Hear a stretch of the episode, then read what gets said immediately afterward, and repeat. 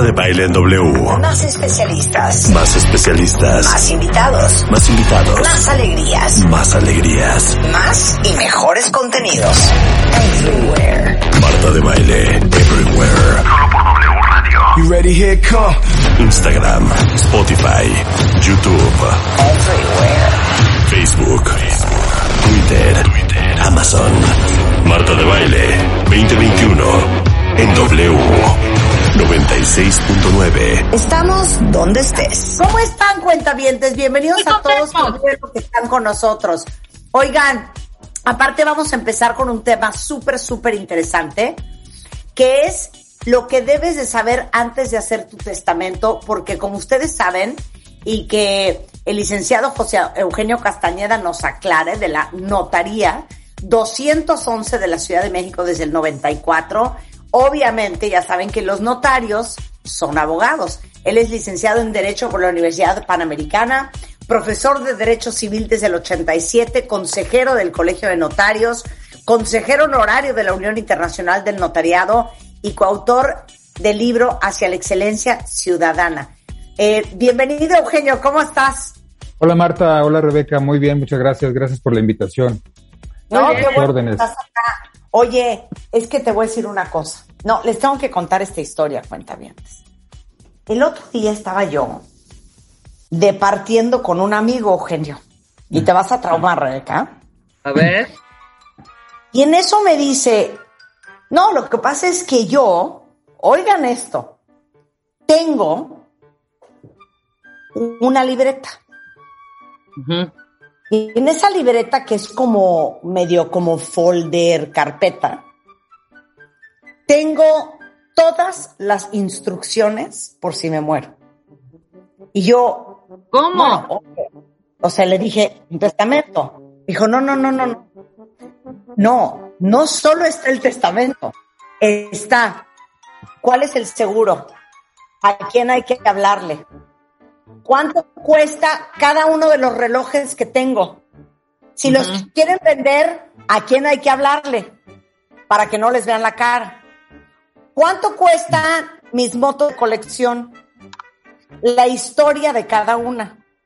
Tengo las instrucciones de el fulano de la hipoteca, el sutano del seguro, el mengano. O sea, es, un- es un libro De instrucciones. por si me muero. Pero Ese por es eso.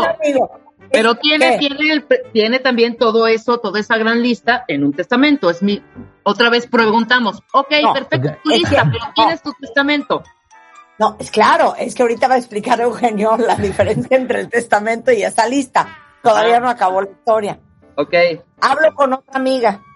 Más bien, estaba yo con otra amiga y de repente veo que tiene una libretita negra llena como de, como que se ve que está gordita, ¿no? Que tiene mucha información. Yo le digo, ¿qué es eso? Ah, esta es una libreta por si me muero. Y yo, ¿cómo? Pues igual viene el teléfono del seguro de vida, el teléfono del, del plano de gastos generales, cuáles son las contraseñas, cuáles son las contraseñas de mis computadoras, de esto, del otro, de la alarma de la casa, de bla, bla, bla, bli, bli, bli, quién es el abogado hay que, al que hablarle, quién es el notario. O sea, Eugenio, estas personas tienen un manual. Exacto. Bueno. "No, no". A ver, eso está muy bien, eso está muy bien y eso es una previsión que puede ser muy útil para la familia, sobre todo si se muere uno de repente, dejar instrucciones, dejar claro a quién hay que hablarle, eh, ese tipo de, de- de- de recomendaciones son muy útiles. Pero un testamento es una cosa muy diferente. Y un testamento. claro, no, no. Esto Ahora, no, esto no excluye un testamento, pero les Claro. una cosa. ¿Cuántos de ustedes no han perdido a su abuela, a sus papás, a un hermano, que de repente están de, ¿y esto qué es? No, esto lo voy a aventar. Y estas historias de, oye, lo tiró y adivina qué. Era, por decirte, una pintura del siglo XVIII. O sea, entonces yo dije, ¿sabes qué? Yo voy a hacer un inventario de mi casa y poner dónde compré esa vajilla, ya ven que la vajilla es lo mío, de qué siglo es, este, cuál fue el costo. para que el día que herede, pues no anden aventando las cosas y tirándolas a diestra y siniestra. Esta es una cosa, ¿estamos de acuerdo? Sí, totalmente. el testamento. No, pero mira, una cosa no excluye a la otra. O sea, tener Claro. ese tipo de previsiones y ese tipo de recomendaciones, sobre todo saber o dejarle a la gente dicho dónde tienes guardados tus documentos de importancia, dónde Claro. pueden encontrar el mismo testamento, dónde está la combinación de la caja fuerte. Ese tipo de cosas las puedes dejar por escrito y dárselas a alguien de tu confianza. Pero realmente el, el testamento, y más en México, el testamento tiene eh, que cumplir una serie de formalidades. Quizás deberíamos primero empezar por definir qué es un testamento, ¿no? Claro, Eh, y tener no, el y te voy a concepto. decir una cosa, Eugenio. Me traumé cuando hicimos la investigación para tener esta conversación, que según el Colegio de Notarios, y confírmame si esto es correcto, es de horror, cuentavientes, solamente el 6% de los mexicanos tiene un testamento. Pero mira, el porcentaje ha ido aumentando. En la Ciudad de México, el porcentaje de, de personas mayores de edad es cercano al 20%. O sea, una de Ajá. cada cinco personas. Pero no es nada. Eh, pero de todas maneras es muy, es muy poco. Eh, precisamente el- el- la idea del mes del testamento, de septiembre como mes del testamento que se maneja de- en, con- en coordinación con el gobierno de la ciudad y con los gobiernos de los estados desde hace muchos años, la idea es generar una cultura de la previsión y que la gente se haga consciente de eh, la importancia de hacer testamento. En este mes, como bien sabes, y como lo eh, diremos más adelante, hay precios especiales, horarios especiales y hay muchas más facilidades, pero no se tiene uno que esperar a los descuentos del mes del testamento ni a estar uno en artículo de muerte para eh, o estar enfermo para hacer testamento, ¿no? Entonces, Claro. el testamento ¿Cuánta gente murió está en esta pandemia? Sí, ahorita, ahorita precisamente lo estamos viviendo con el tema de la pandemia, ¿no? Muchísima gente que ha, que ha fallecido sin testamento, muchos que han fallecido también con testamento, pero lo previeron en su momento y no se esperaron a, a enfermarse. Sobre todo que además en las condiciones de la pandemia se, se volvió un poquito más difícil hacer testamento porque la gente, pues estuvimos encerrados en nuestra casa durante mucho tiempo sin posibilidad de, de- de salir, de acudir a una, a una notaría. Y este, y entonces, pues es, es importante mu- eh, que la gente tenga presente el tema del testamento, no solamente durante septiembre, sino a lo largo de todo el año, ¿no? Claro. Ahora, le voy a hacer una pregunta a la audiencia. Quiero hacer un sondeo de opinión. ¿Quién de ustedes tiene testamento? Y confiesen quién no. Y voy a empezar aquí. Rebeca, ¿tienes un testamento? N-O, no, no he hecho testamento. Pues ya te Imagínate ahorrando. vergüenza, Eugenio, aquí dando la clase y la señora no tiene testamento. Yo sí tengo. tengo testamento. Yo sí tengo testamento, este, bien hecho y todo. Habría que revisarse, fíjate, habría que revisarse. Entonces, empecemos con, ¿qué es el testamento, Eugenio? Mira, el testamento, te voy a hacer una, definición un poquito técnica, pero, pero es muy clara. El testamento es un acto jurídico, es un acto personalísimo, revocable. Esto quiere decir que puedes hacerlo las veces que quieras y libre, personalísimo porque nada más lo puedes hacer tú, nadie lo puede hacer en tu nombre, ¿sí? Por el cual una persona dispone de sus bienes o derechos o reconoce obligaciones para después de su muerte. Entonces, el testamento es precisamente el que una persona, por escrito, plasme su voluntad de qué quiere que pase con sus cosas para después de su muerte, ¿no? Y o puede reconocer obligaciones, puede incluso, como veremos también en el caso de que tenga hijos menores de edad, eh, puede nombrarles un tutor a través del testamento. Entonces, es algo que solamente podemos hacer por nosotros mismos, nadie lo puede hacer en nuestro nombre, no lo podemos hacer en conjunto con otra persona, es personalísimo, lo podemos revocar las veces que queramos, es decir, un testa- el principio es el testamento posterior revoca el testamento anterior, lo deja sin efectos, ¿sí? Y es libre. Eh, una de las eh, condiciones principales es que nadie ejerza presión sobre nuestra voluntad, que actuemos con plena libertad, desde luego en pleno uso de nuestras facultades mentales y eh, plasmemos entonces qué queremos, cómo queremos que se distribuyan nuestros bienes cuando faltemos. Claro. Mira, del latín testamentum, derivado del verbo testari o testar o hacer testamento, que viene de la palabra griega diateque, que podría significar deseo o voluntad, o acuerdo y convenio. O sea, es el acuerdo de tu voluntad, ¿no? Ahora, nada más ponnos a temblar, Eugenio, para ver si por el miedo entendemos. De no hacer un testamento, ¿qué estás haciendo? Bueno, si no haces testamento, vas a fallecer intestado, ¿no? Es decir, sin testamento. Claro. ¿Qué va a pasar? Que la ley suple tu voluntad. La ley, el Código Civil y los códigos civiles de cada uno de los estados suplen tu voluntad y dicen quiénes van a tener derecho a heredar. Hay una, una línea que marca eh, la preferencia en el derecho a heredar y el principio es que nuestros parientes más próximos van a heredarnos, ¿no?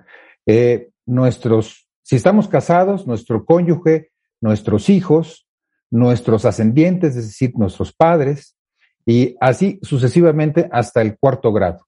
Entonces, eh, ahora, esta puede ser una, una solución que la ley prevé, pero que no siempre concuerda con lo que nosotros queremos, ¿no? La ley dice, ok, tú no hiciste testamento, bueno, eres libre de no hacerlo, pero si no lo haces, entonces va a ser la ley la que va a decir quién va a tener derecho a heredar, ¿no? Y ahí es donde surgen los problemas, y ahí es donde surgen los malos entendidos, porque en muchas ocasiones, pues los hijos se pelean o se pelean la mamá con los parientes, eh, con los suegros, o se pelea, dependiendo, ¿no? Eh, quienes concurran a la herencia si no hay testamento. Además de que el trámite se puede volver más largo, ¿no? Sobre todo, por ejemplo, si hay menores de edad o, o personas incapaces entre los herederos, el trámite puede ser mucho más tortuoso, ¿no? Y, y, entonces vienen los dimes y diretes, ¿no? Es que a mí mi mamá me dijo que esto iba a ser para mí. No, es que a mí mi papá me prometió. No, es que tú le debías dinero a mi papá porque él te prestó para un negocio y nunca se lo pagaste. Entonces eso hay que restártelo de tu parte y nos lo tienes que pagar a nosotros. Y se vuelven eso unas broncas y unas pachangas que para qué te cuento. Entonces, no, eso puede es que me vale. cosa, Es que, ¿no? no, Eugenio, sí quiero que nos cuentes, porque sí uh -huh. quiero, pues que nos dé un poco de angustia. Yo he oído historias de terror de que el señor muere intestado y los abuelos, o sea, los papás del señor, no le dan un centavo a los hijos, no le dan un centavo a la esposa. Este, he oído otras historias de, no, güey, o sea, entonces dijo el abogado que nos tocan partes iguales, pero me vale, porque yo mantuve a mi mamá y a mi papá, o sea, los últimos 15 años, entonces de ahí me voy a cobrar. No, güey, estás loco. Partes iguales son partes iguales. A ver, quiero esos ejemplos. Y las bueno, empresas, que es terrible con las empresas. Yo sé unas también de terror, que él se dedica a la empresa, ella a otra cosa, son hermanos. Cuando muere la mamá, pues él era en partes iguales la compañía y pues la compañía, pues no, la trabajó el hermano y la hermano, el hermano se la changaneó. Pero les voy a contar otra historia.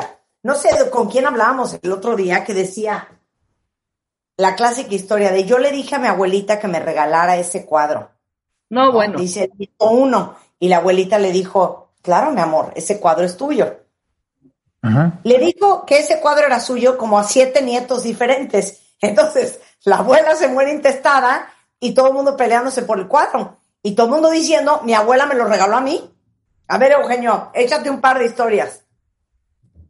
Eso, eso, eso ocurre con frecuencia. Eso, eso se da desgraciadamente eh, más, más, eh, con más frecuencia de lo que uno pensaría. Y, como tú dices, hay historias de terror, ¿no? Hay historias verdaderamente en las que se acaban peleando eh, y se acaban sacando y picando los ojos precisamente por, por falta de claridad, ¿no? Oye, pero igual, también, cuando mueres intestado, para que se asusten cuentavientes, puede acabar heredando tus cosas alguien que tú no querías heredar. Ah, claro. Exacto. Tu madrastra. Ejemplo, dame un ejemplo. Bueno, mira, pasa mucho con, la, con, con, las familias, por ejemplo, con los matrimonios que se divorcian y luego resulta que eh, se vuelven a casar, ¿no? Y, o simplemente hacen vida de pareja con otra persona y tienen incluso hijos y resulta que nunca hicieron testamento entonces, bueno, pues eh, a lo mejor tu última pareja, que efectivamente estuvo contigo los últimos años, o los últimos 25 años, a mí me ha tocado el caso de, de, personas que dicen, oye, es que mi, mi papá se divorció hace 25 años de mi mamá y este volvió a hacer vida de pareja, pero nunca se casó. Y este, y esta señora que vivió con él, pues eh, resulta que no tiene derecho a nada, ¿no? Pareciera que no tuviera derecho a nada. Aunque hay también el derecho de los, de los concubinos en un momento dado, ¿no? Pero hay gente que nunca se divorcia, hace vida de pareja, eh, y luego resulta que su última pareja no tiene derecho a nada. Entonces también se vuelve eso un, un problema. Entonces, Claro. mira, historias de terror hay muchísimas. Este, en el caso de eh, lo que mencionaba Rebeca, la gente que tiene un negocio, que tiene una sociedad y entonces lo que se van a distribuir o lo que se van a heredar son las acciones de la sociedad. Eso también tiene que quedar claro, porque quién se va a encargar no solo de las acciones, sino de la administración, de la empresa, de la operación, del negocio, etcétera. Entonces, bueno, pues hay muchos supuestos eh, en los que, mira, no necesitas, lo que hay que quedar claro, yo creo que es importante para el público, es que no necesitas ni ser rico, tener un gran patrimonio, ni, Claro. estar, vi- ni estar viejo, ni estar enfermo para hacer testamento. O sea, por muy modesto que pueda ser tu patrimonio, porque mucha gente nos dice, no, es que yo para qué hago testamento si no tengo nada. Bueno, Claro. sí, sí tienes algo, ¿no? Por poco que tengas, tienes algo o puedes llegar a tener algo, porque los bienes se van a repartir respecto de lo que tengas al momento de tu fallecimiento.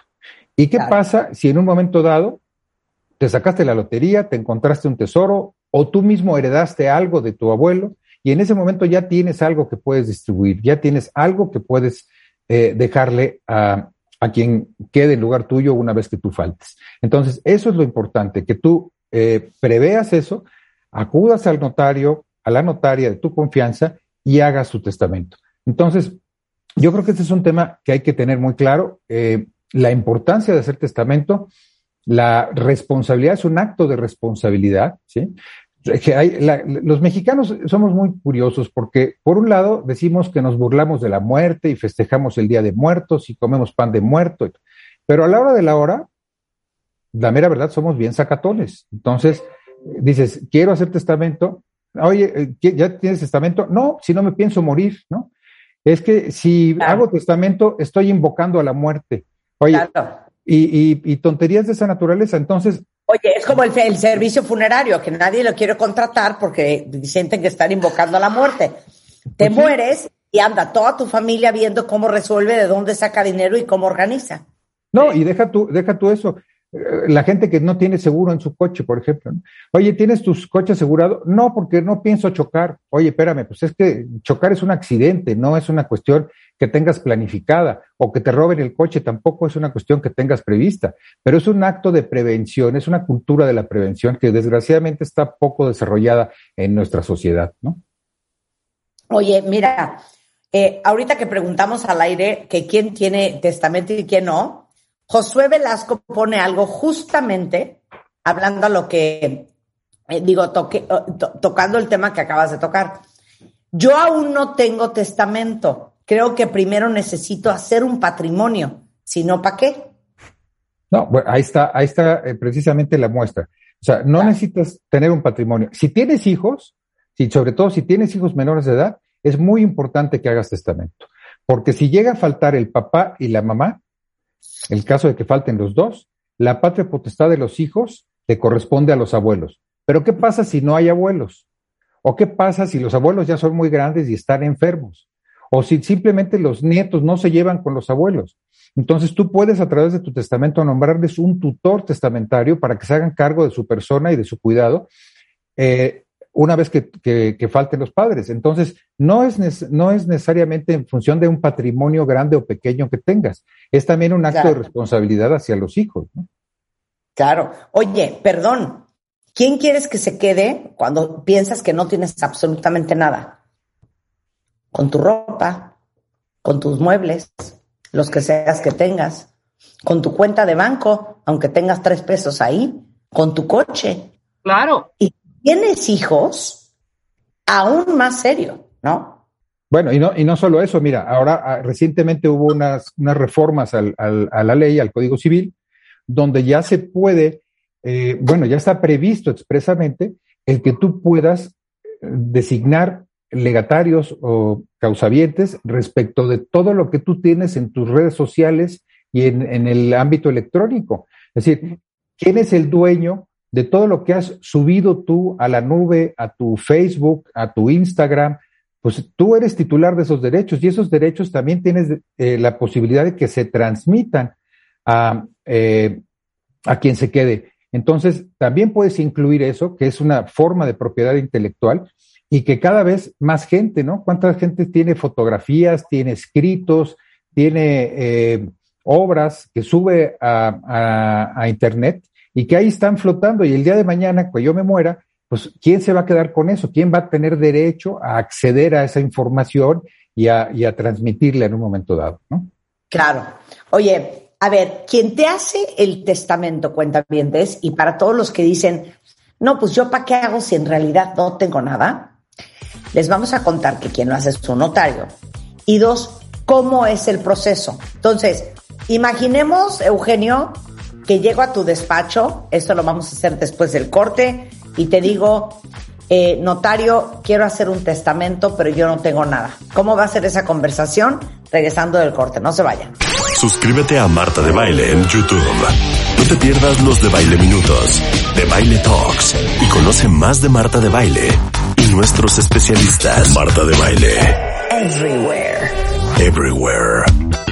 Estamos de regreso en W Radio y estamos platicando ahora en septiembre, que es el mes del testamento, lo que tienen que saber de por qué hay que hacer un testamento, aunque creas que no tienes nada. Y eh, cómo se hace un testamento con el licenciado José Eugenio Castañeda de la Notaría 211 de la Ciudad de México. A ver, entonces, dame los pasos, el ABC del testamento. Primero, voy con un notario, como tú. Así es, va, llegas, hablas, haces una cita, llegas con tu identificación oficial, ¿sí?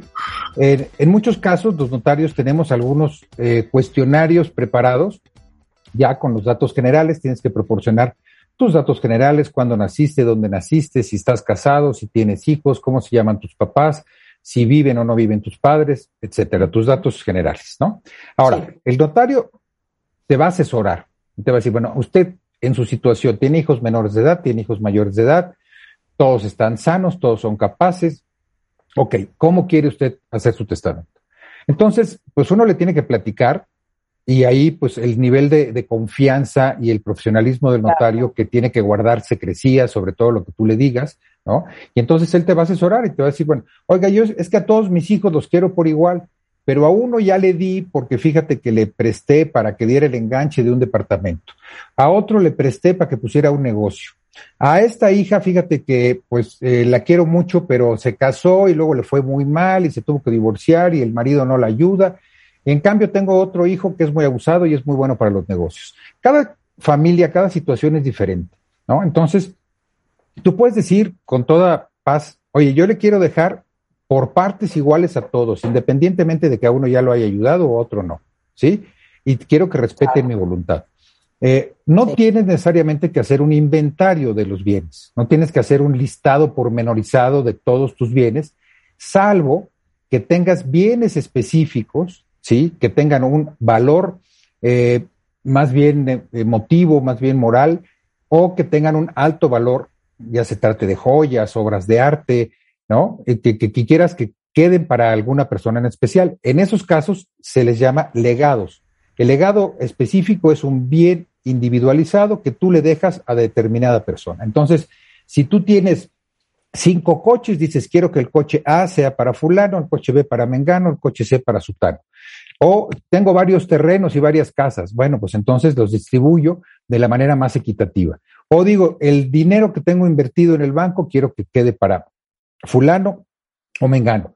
Pero si no, simplemente digo, todo lo que tenga al momento en que yo llegue a faltar, ¿sí? Todos los bienes que existan en mi patrimonio a mi fallecimiento, quiero que se distribuyan en esta proporción, ¿no? Ya sean partes iguales o porcentajes diferentes, y entonces tú vas a determinar libremente a quién se los dejas. Y vas a tener que nombrar un albacea.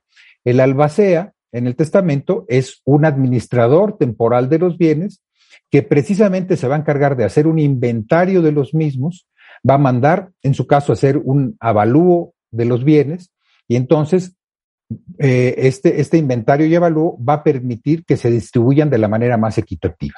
Entonces, eso es lo que va a pasar eh, con tu testamento, ¿no? Y tu testamento, como decíamos, pues lo puedes cambiar las veces que tú quieras. Puedes eh, ir al, y si cambias de opinión, si resulta que alguna de las personas que tú eh, pusiste en el testamento fallece antes que tú, ¿no? Porque eso es muy importante también prever lo que luego a veces nos cuesta trabajo pensar en los herederos sustitutos. ¿Qué pasa si mis hijos, Dios no lo quiere, llegan a faltar antes que yo? ¿No? Entonces, ya tengo nietos, voy a poner a mis nietos en lugar del hijo faltante, o voy a poner a mis hermanos, si es que no llego a tener hijos, o si falta alguno de mis hijos y tengo tres hijos, la parte del faltante va a ser para los otros dos. Eso se llama el derecho de acrecer, ¿no? En todos estos puntos, el notario te va a asesorar, porque a veces dices, ok, se lo dejo a mis hijos, sí, pero oye, a ver, espérame, ¿qué pasa si todos eh, fallecen en un accidente al mismo tiempo, ¿no? O qué pasa si uno de ellos se enferma y fallece o tiene un accidente y nada más quedan los otros. Entonces son situaciones que hay que, que hay que tener en cuenta y que a veces nos cuesta también trabajo aceptar. Pueden pasar. Claro, o, o quieres heredar a tres de tus hijos, pero al cuarto no quieres que herede, quieres que le metan el dinero en un fideicomiso porque sabes que es un desastre y que se va a acabar el dinero en un momento. ¿No? Por ejemplo, tú nunca viste a tu papá y te moriste. Ajá pero que herede a tu mamá, pero moriste intestado. Tu papá puede reclamar la mitad de su, tu parte, ¿no? Sí, claro, sí, sí, sí. Ahí, ahí tu papá tiene derecho a, heredar también. Si tú no hiciste testamento y, y, cualquier otro pariente, aunque no lo hayas conocido, si, si está dentro de la línea sucesoria que marca la ley, porque tú no tuviste hijos, porque nunca te casaste y resulta que son tus papás o resulta que es un primo hermano que no este, que, que ni conoces porque este tuviste no tuviste relación con él y no tuviste ni hijos ni tienes ya papás ni tienes mujer pues entonces este la ley te va a marcar a quién tienes que este eh, quién va a tener derecho a heredar. Claro. Oye otra otra variable si estás casado por bienes mancomunados si estás casado por bienes mancomunados, todo lo que tengas, todos los bienes que tengas tú y los que tenga tu cónyuge, se reparten, o sea, son, son propiedad de los dos, ¿no? Normalmente al 50 y 50%. Pero de todas maneras, eh, si, si tu cónyuge, eh, si tú nada más falleces y solamente tienes tu cónyuge, tu cónyuge tiene derecho a heredar. Pero si tienes hijos, entonces tu cónyuge ya no hereda porque tiene bienes propios que puedan igualar la porción de un hijo, entonces solamente heredan tus hijos y tu cónyuge se queda con la parte que le corresponde en la sociedad conyugal, que esa ya la tenía desde antes. Sí, no, no, totalmente. Ahora, eh, vamos a hablar de hijos menores de edad e hijos mayores de edad y quién es el albacea. Ok, bueno, si tienes hijos menores de edad, como decíamos, después tienen derecho a heredar independientemente de que sean menores o mayores, ¿no? O sea, tus hijos eh, van a tener preferencia respecto de cualquier otro, otro eh, familiar u otro pariente. ¿Sí? Eh, ahora, el, el albacea tú lo vas a designar en el testamento. Si no lo designas en el testamento, entonces vas a tener, si hay menores de edad, vas a tener que acudir a un juez para que el juez nombre un albacea. Si ya todos son mayores de edad y actúan de común acuerdo, la sucesión se puede llevar ante notario, no necesariamente ante el juez, y entonces dos herederos se ponen de acuerdo y entre ellos nombran al albacea cuando no hay testamento. Cuando hay testamento, tú lo designas, el albacea en, que tú quieras, y puedes designar en un orden también, ¿no? Albacea en primer lugar y albacea en segundo lugar, o incluso albaceas mancomunados, si es que quieren que, si es que tú quieres que se pongan de acuerdo y quieres designar a tus dos hijos, y dices, bueno, pues como a los dos, este, no quiero que se peleen entre ellos, los nombro a los dos albaceas para que se pongan de acuerdo en todo lo relativo al, al, al testamento, ¿no? Entonces, eh, bueno, en todo lo relativo a la, administración y respetando lo que tú hayas acordado en tu, en tu testamento, ¿no? Lo que hayas, este, eh, tú decidido. Oye, ¿y a quién tienes que escoger Eugenio de Albacea? Bueno, mira, aquí, pues, si tienes varios hijos, yo te diría, pues, pues tú los conoces mejor que nadie, sabes quién va a ser el más prudente, sabes quién va a ser el más conciliador, sabes quién pueda tener mayor capacidad de, administración, de organización. Ahora, puedes escoger a alguien que fuera de tu familia, algún familiar cercano, algún amigo cercano, a alguien que sea experto en, en, cuestiones administrativas o que tengan, veas tú que tiene mayores facultades o mayor facilidad para hacer ese tipo de, de, de, labor, que va a ser básicamente administrar temporalmente los bienes, entregárselos a los herederos, hacer el inventario y avalúo de los bienes y proceder a adjudicárselos a los herederos. ¿no? El, el albacea puede ser uno de los mismos herederos o puede ser una persona ajena a los herederos, ¿no? Ya. Oye, ahora, eh, si tus hijos son menores de edad, ¿qué haces? ¿Qué onda con los tutores? Bueno, los, los tutores van a ser quienes suplan a los padres cuando ya no hay padres o abuelos que ejerzan la patria potestad, ¿no? Si, si tú quieres brincarte a los abuelos, es decir, oye, ya no, ya no viven mis papás, o simplemente yo no quiero que mis hijos tengan que tener esa, esa relación con mis papás, tú puedes nombrar a un tutor, que puede ser a una persona cercana a tu familia, con quien tus hijos tengan una buena relación, y esa persona se va a encargar tanto de, la, tanto de su persona, de su salud, de su bienestar, como de los bienes que tú les dejes, ¿no? Entonces, ese tutor va a estar en funciones por todo el tiempo hasta que ellos cumplan la mayoría de edad, ¿no?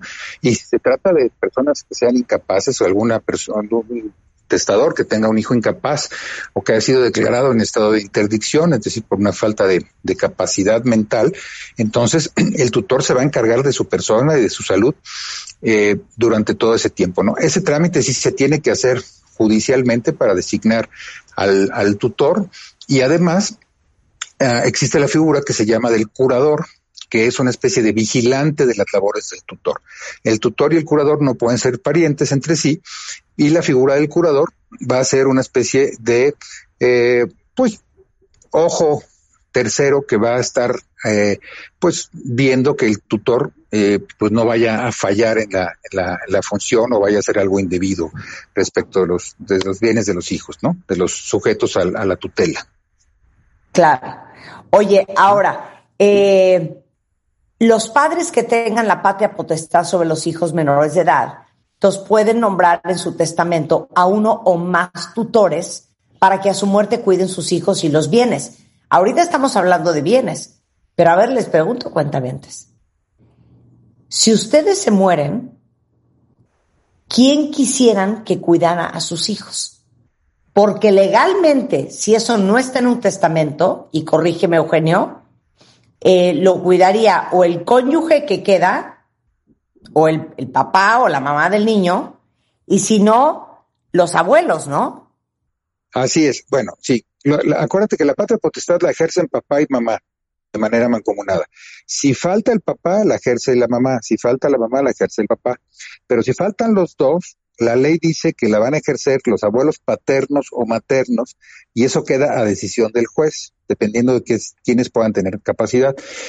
Pero puede ser que ya no haya ni abuelos paternos ni abuelos maternos. Entonces, si no haces testamento y designas un tutor, el juez les va a nombrar un tutor, ¿no? Entonces, esto sí puede ser riesgoso o peligroso porque entonces vas a tener un tutor que va a ser decidido por la autoridad judicial y no por ti. Tú estás perdiendo la oportunidad de designarles un tutor a tus hijos menores de edad eh, cuando no haya quien ejerza la parte potestad sobre ellos. Entonces, sí es importante pensar en alguien cercano. Puede ser uno de tus hermanos, puede ser un pariente cercano, puede ser incluso alguien, alguna amistad cercana con quien los hijos tengan una buena comunicación, pero sobre todo que tengas la confianza de que y la certeza de que se van a hacer cargo y de que van a cuidar a tus hijos, ¿no? Eso es, eso es lo, lo, más importante. Claro. Este es el mes, cuentavientes, para que ustedes hagan su testamento. Eh, el licenciado José Eugenio Castañeda es titular de la notaría 211 de la Ciudad de México y es muy importante que sepan que obviamente cada caso es un mundo y tiene muchísimas variables, pero de verdad vale muchísimo la pena y esto lo saben mejor que nadie los que han tenido a un familiar fallecido, intestado, lo complicado que es cuando te mueres sin testamento. Hagan su testamento, este es el momento. Les va a costar más o menos 50% más barato. ¿Cuánto cuesta hacer un testamento, Eugenio? Mira, normalmente un testamento está costando cinco mil seiscientos pesos más o menos. Ahorita está en dos mil ochocientos y eh, pues vale la pena, ¿no? Ahora es importante que vayan a la página del Colegio de Notarios y acudan al notario que les quede más cerca. Sensacional. Ahí está toda la información y ahorita se los ponemos en Twitter. Igualmente, si están en la Ciudad de México, eh, les paso el teléfono del licenciado Castañeda. Eh, igualmente es Eugenio Casta en Twitter o Colegio de Notarios en eh, Twitter también. Eugenio, muchísimas gracias. Al contrario, muchas gracias a ti, Marta, Rebeca, eh, y gracias por la invitación y pues gracias por la oportunidad de, avisarle a la gente que lo puede hacer en septiembre y en octubre. Claro, eh, igual para todos los que de qué pasa si con, mis hijos y qué pasa con mis cosas y qué hago porque yo estoy divorciada, pero mi hijo tiene esto, pero mi hijo tiene... Todas estas variables son las que tienen que sentarse a hacer con un notario. Y acuérdense, los testamentos no necesariamente tienen que ser para gente que ustedes a lo mejor sienten que tienen muchas cosas. El simple hecho de tener hijos vale mucho la pena que hagan un testamento. Con esto hacemos una pausa rapidísimo, regresando. Mercedes Acosta. Y, y si es una hernia de disco, para todos los que están sufriendo con ese dolor de espalda y ya no saben ni lo que tienen, podría ser una hernia de disco y les vamos a decir por qué no todo está perdido y cómo darse cuenta a tiempo al volver. No se vayan. De lunes a viernes, los mejores especialistas, los mejores contenidos. Ciencia, salud, amor, dinero. El mejor camino para llegar a tu mejor versión. Escucha el podcast en martadebaile.com.